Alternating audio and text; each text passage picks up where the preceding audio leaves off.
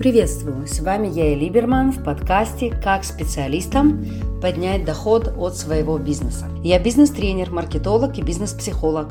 Живу в Израиле вот уже 30 лет. За последние 10 помогла сотням специалистов развить свое дело и существенно увеличить доход. Добро пожаловать на мой подкаст.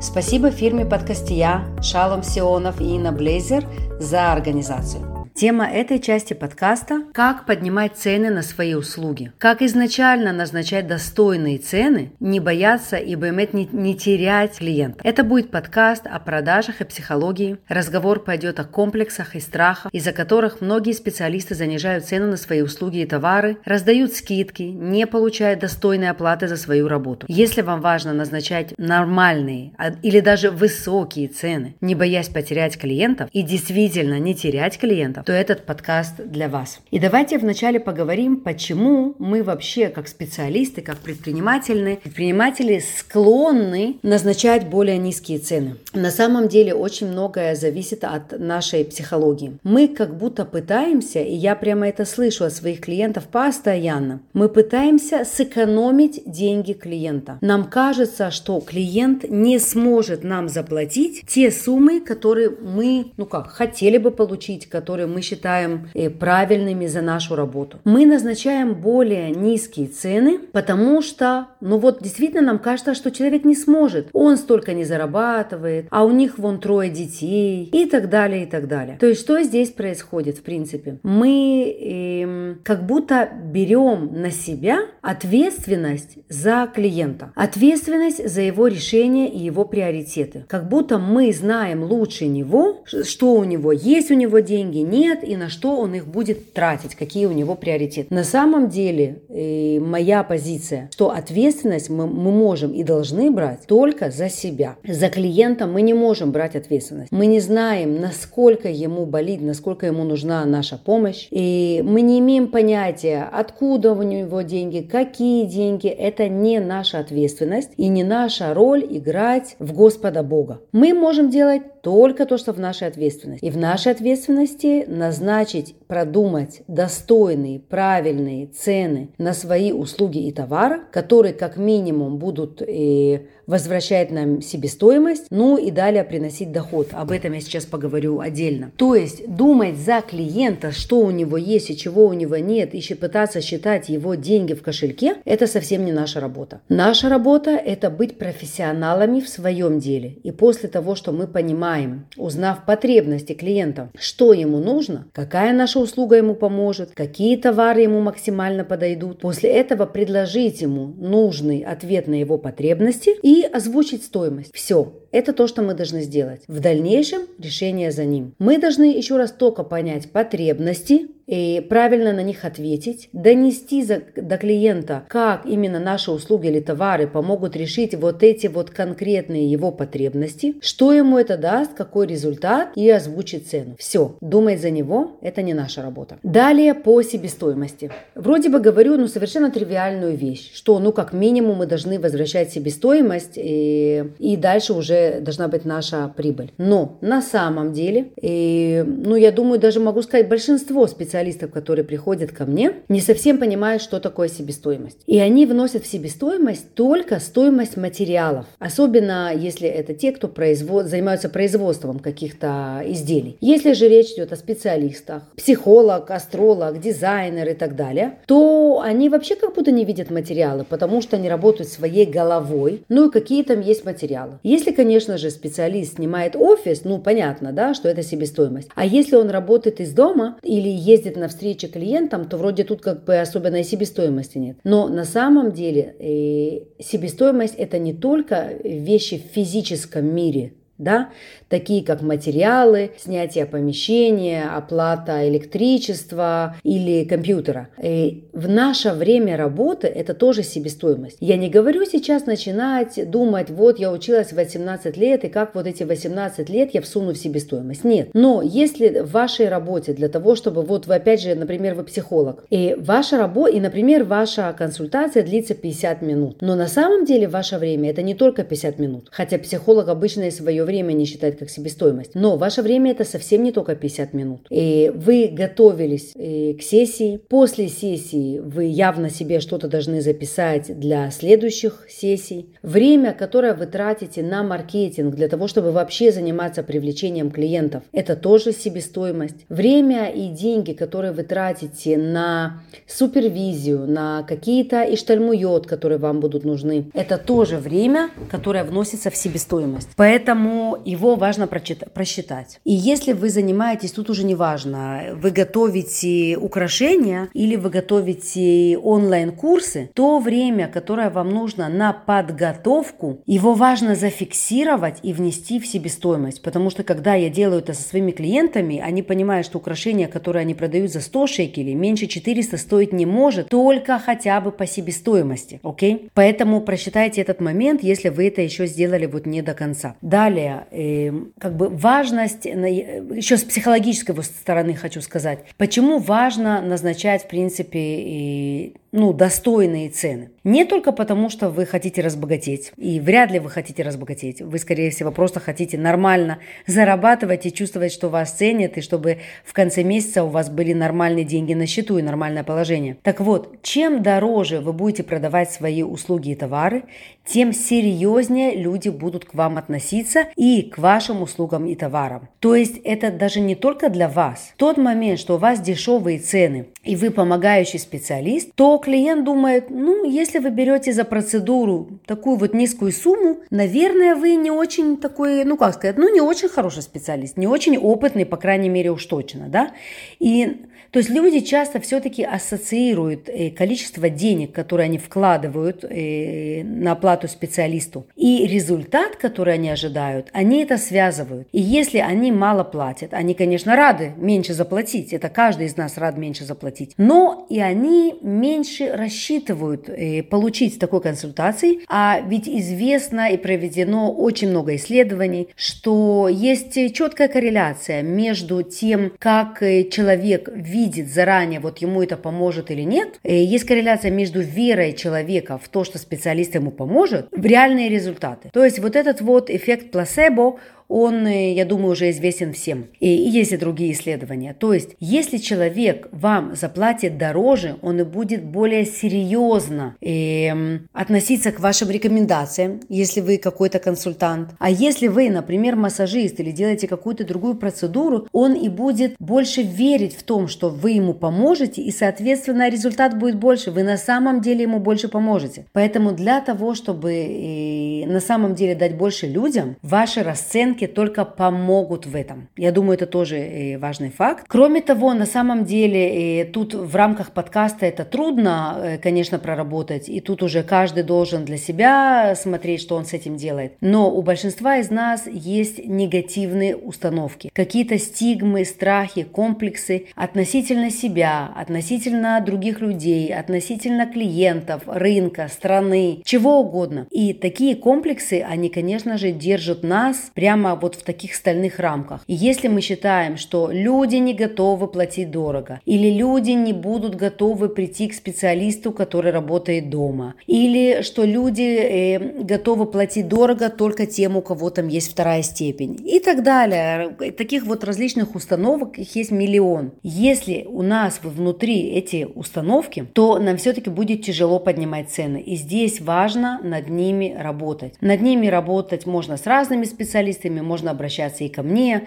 Со, с такими установками работают и коучи, и различные специалисты, которые занимаются илингом, например, то есть разными практиками. Неважно, как вы над этим работаете. Главное, проработайте и оставьте, оставьте уже в прошлом эти установки, потому что иначе, сколько бы вы ни занимались маркетингом, продажами, всем чем угодно, если у вас вот такие кандалы, которые тянут вас к земле, или вернее в омут, да, скорее в омут, то, то над ними трудно трудно будет приподняться и взлететь. И это вот еще по поводу таких психологических установок. Если мы же говорим чисто уже с физического мира, да, что должно быть в нашей физической реальности для того, чтобы вы могли просить достойные цены за свои услуги, то здесь хочу поговорить о других факторах. И здесь нужно выходить из такой позиции. Все, что связано с вами, должно нести посыл высокого уровня. Если вы хотите, чтобы ваши расценки были высокими, то еще раз, все, что связано с вами в физическом мире, это должно нести посыл высокого уровня. В физическом мире я имею в виду не всегда, что это какой-то физический офис,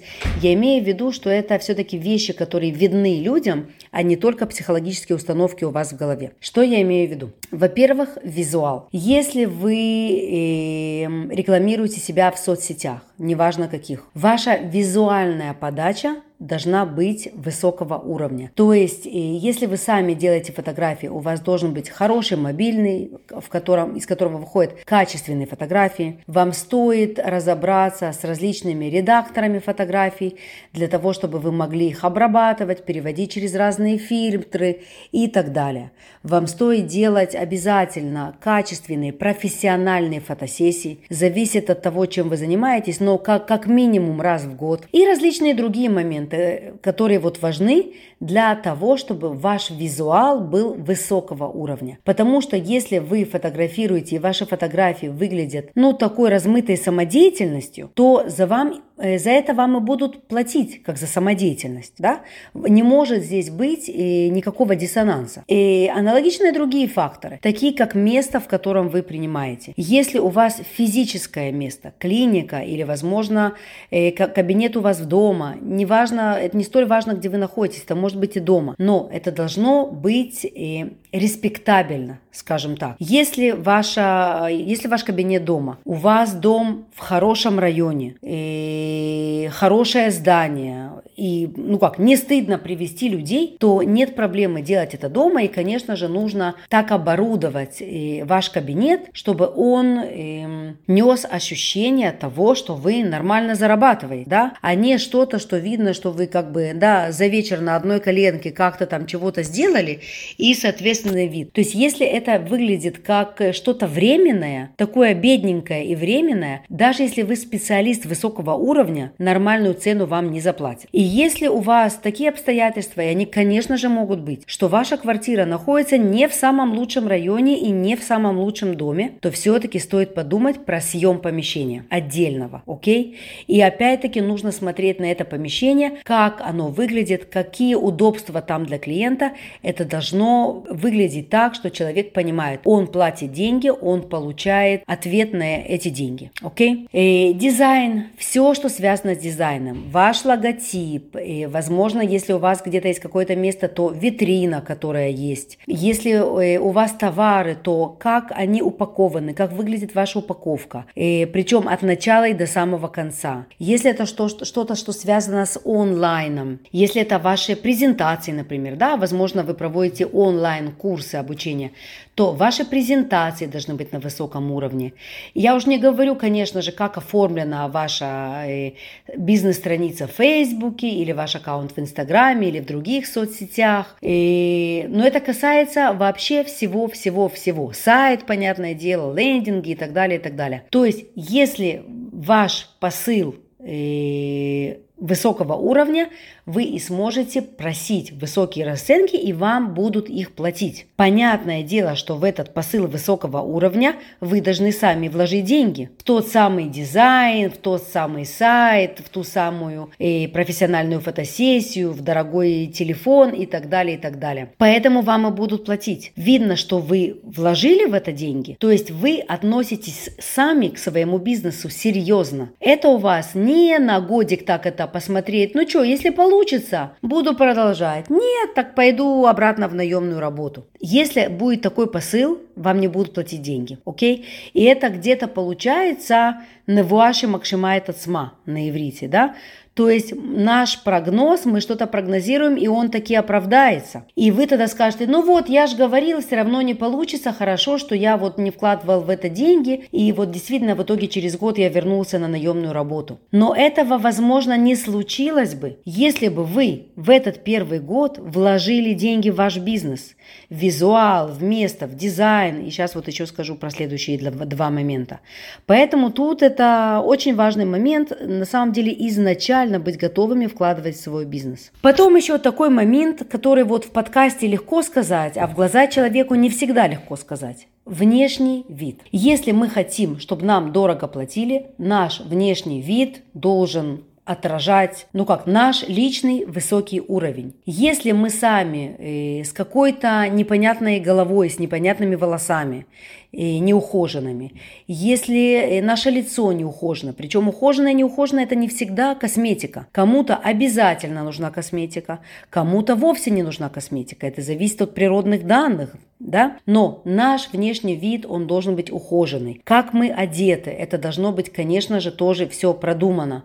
И зависит, где мы работаем. Если мы работаем онлайн, то важна только верхняя часть. Внизу можно сидеть в шортиках. Если мы принимаем у нас клиентов, то полностью наш внешний вид. Если мы ходим на какие-то встречи, предлагаем сотрудничество, и люди нас видят, наш внешний вид кардинально влияет на то, будут ли у нас клиенты вообще и какого уровня, и будут ли нам платить высокие цены. Поэтому э, задумайтесь на самом деле, или ваш внешний вид отражает э, то, что вы стоите дорого, что вам стоит платить дорого, окей? Контент. Э, какие посты вы ставите в соцсетях? Посты, сторис. Возможно, ваш канал это вообще не соцсети. Возможно, вы ходите на нетворкинг. Что тогда там вы говорите в ту минуту, когда вам дано это время?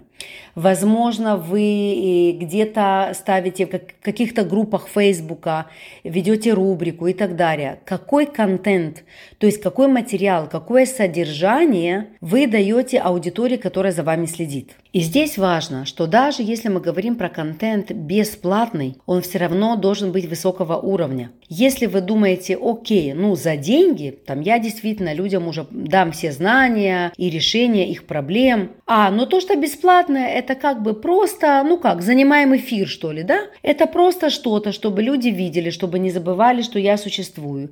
И мы там какую-то фигню, то, что называется водой, да, льем воду для того, чтобы просто и не дать чего-то на самом деле полезного от себя, оставить себе самое вот полезное на платные какие-то э, консультации или что-то еще, и в остальном льем воду. Так вот, это э, совершенно неправильно. Контент, включая бесплатный, должен идти высокого уровня еще раз, если вы хотите, чтобы впоследствии вам платили высоко за ваши уже платные услуги. Поэтому, если э, специалист на самом деле профессионален, у него контента всегда очень-очень много. И ему хватит и на бесплатный контент, и на платный контент. Не будет у него проблемы. Поэтому не, э, не старайтесь сэкономить. Давайте уже в бесплатном контенте высокий уровень, и тогда люди поймут, вау, мне это дается бесплатно.